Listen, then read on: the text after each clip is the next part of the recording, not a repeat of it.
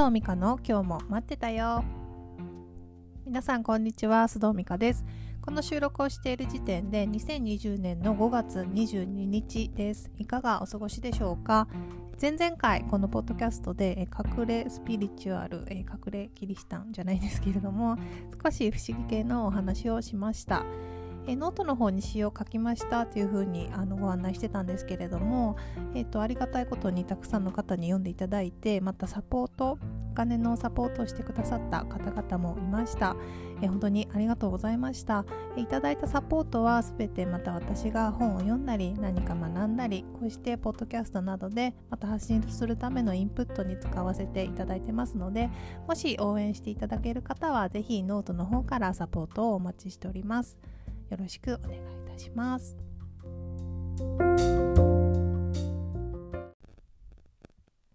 では今日のトピックに移りたいと思います。今日のトピックは自信をなくした時に試したいあなたの素敵ポイントを見つける方法です。これは私がセミナーなどで行っているワークの一つですのでよかったらお時間ある方は紙とペンを用意して聞いてみてくださいね。最近はどうでしょうか？皆さん全体的に自分はいい感じというかあの形で過ごしていますか？それともなんとなくこうモヤモヤしたり焦ったり不安を感じたりして過ごしてますでしょうか？今人と直接関わる機会というのが減っていますのでそれでストレスも一緒に減っているという方と逆に人と接することがこうストレス発散になるタイプの方は今の状況がすごく辛かったり人とエネルギーのやり取りもできないので自信がこうついていきにくいっていう状況かなと思っています人間関係ってそれがねもちろんストレスにならばなる場合もありますけれども逆にそこでこう人に認められたり何か自分の良さを相手に引き出してもらったりっていうこともありますのでそこでこう自信がどんどん湧いてくるっていうソースでもあると思うんですよね。なので今日はちょっと自信レベルが最近下がっているなっていう時に試していただきたいワークをご紹介したいと思います。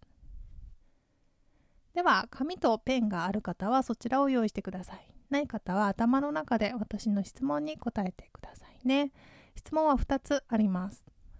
えまず質問1あなたの友人もしくは思い浮かばなかったらどんな方でも構いません、え素敵だなとか憧れるなとか、まあ、単純に好きだなと思う人の名前を最低3人えできれば5人以上挙げてください。質問2その名前を挙げた人のどんなところが素敵だなと思いますか？憧れポイントはどんなところでしょうか？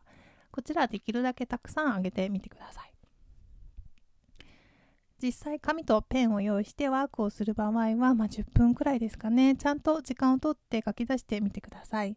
で今はちょっとそれはあのオンタイムでできないけれどもあの後で時間をやりたい取ってやりたいという方はこの続きを聞かずに一旦ここで止めておいた方がいいかもしれません、えここで説明に入りますからね。さてでは書き終わりましたでしょうか。どうですか？自分で書いたメモを見てどんな気持ちがしますか？いいなとか羨ましいなという気持ちが湧いてくるでしょうか？それともこうがっつりあ自分にはないなということでへこんでしまうでしょうか？実はこの皆さんが書いた、まあ、いいなとか素敵だなと思う人の素敵ポイントっていうのは必ず皆さんご自身の中にもあるものなんですね。えー、セミナーをしているとここでだいたいえーっていう声が上がるんですけれどもそうなんですあの信じられないですよね。ですが心理学的には人は自分の中にあるものしか他者の中に見つけることができないと言われます。えー、どれだけ信じられなくてもあなたが素敵だなと思ったお友達のその素敵ポイントっていうのは必ずあなたの中にもあるからこそ、え目に入ってくることなんですよね。それが自分でもまだしっかり受け入れられていないか、えー、いつの間にか、まあ、抑圧していて発揮できていないかの違いだけなんです。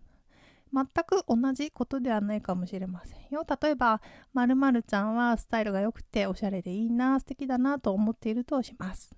自分はそんなこと全然ないんですけどと思われるかもしれませんが要素として考えてみてください。例えば本当は自分ももっとおしゃれをして自分の美しさを楽しみたい表現したいと思っている。どこかにその種が眠っているのに自分で気づけ気づいていないのかもしれませんよね。昔ですね、このワークをした時に 面白かったことがあって、あ、女優さんでもいいですよと言ったこともあって、参加者の方々が結構皆さん女優さんの名前を出してくれたんですね。で、何が起きたかというと、もう本当に見事なほどに女優さん、あの、そっくりではないですよ。もう一般の方ですからね。でも皆さんご自身と本当に雰囲気が似ている方を素敵だなという人としてお名前を挙げていたんです。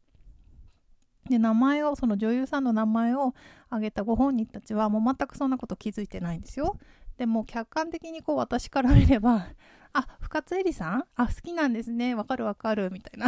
雰囲気同じですもんね。とか、まあ、米倉涼子さん、まあ、完全にカテゴリー一緒ですよね。とかそんなこともありました。面白いですよね。抵抗感が強い人もうそんなこと全然ないんですけどと思う方ほどご自身の良さだったり素敵なところを認めて認められていない場合が多いので自分はそのタイプだなと思った方は一度ゆっくりこのメモを前にご自身と向き合ってみてくださいね。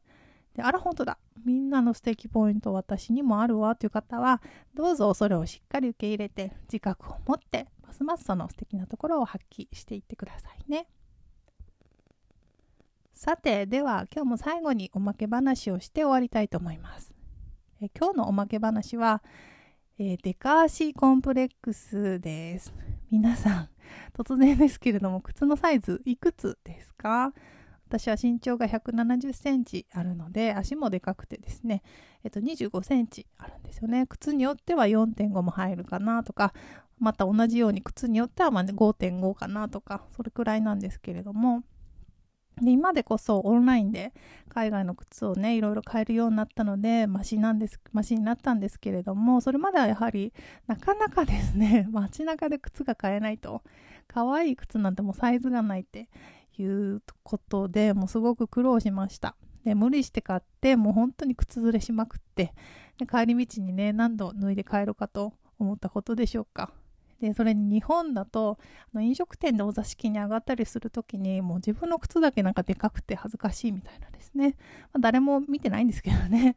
あとはねもうボーリング。もう今ではもう全然行かないですけれどもボーリングに行くと例えば4.5、まあ、24.5ぐらいまでは、ま、女性向けとしてたまに赤になってたりで25以上だと、まあ、コーンとか青とかですね。色が違ったりするんですよこれが。で若い頃、まあ、男女で遊びに行ってもう女性陣の中で自分だけ男性陣と同じコーンとかですね 恥ずかしいわけですよ。で今になって思うのはなんで足が大きいことがそんな恥ずかしかったんだろうとですねでなんか別にそんな恥ずかしく思うことないですよね。でもなんかこう日本の平均的な女性の足のサイズからはみ出している自分っていうのが恥ずかしいっていうのがあったんですね。なんかこうたまたま今日ちょっと久しぶりに買い物に行きましてスニーカーを買ったんですけれどもなんかその時にこうサイズを出してもらいながらこういろんなことを思い出してなんかちょっとね 昔の自分が不憫になったのでこの話をしました。今ではもうだいぶ平気になったんですけどね。皆さんどうでしょうか？そんなコンプレックスないですか？こう一般的なという範囲からはみ出していることでなんかね思春期の時にと時に特にコンプレックスになってしまっていたことないですか？もしこんなことがありますとかこんなことあったけどこうして克服しましたよっていうのがあれば是非教えてくださいね。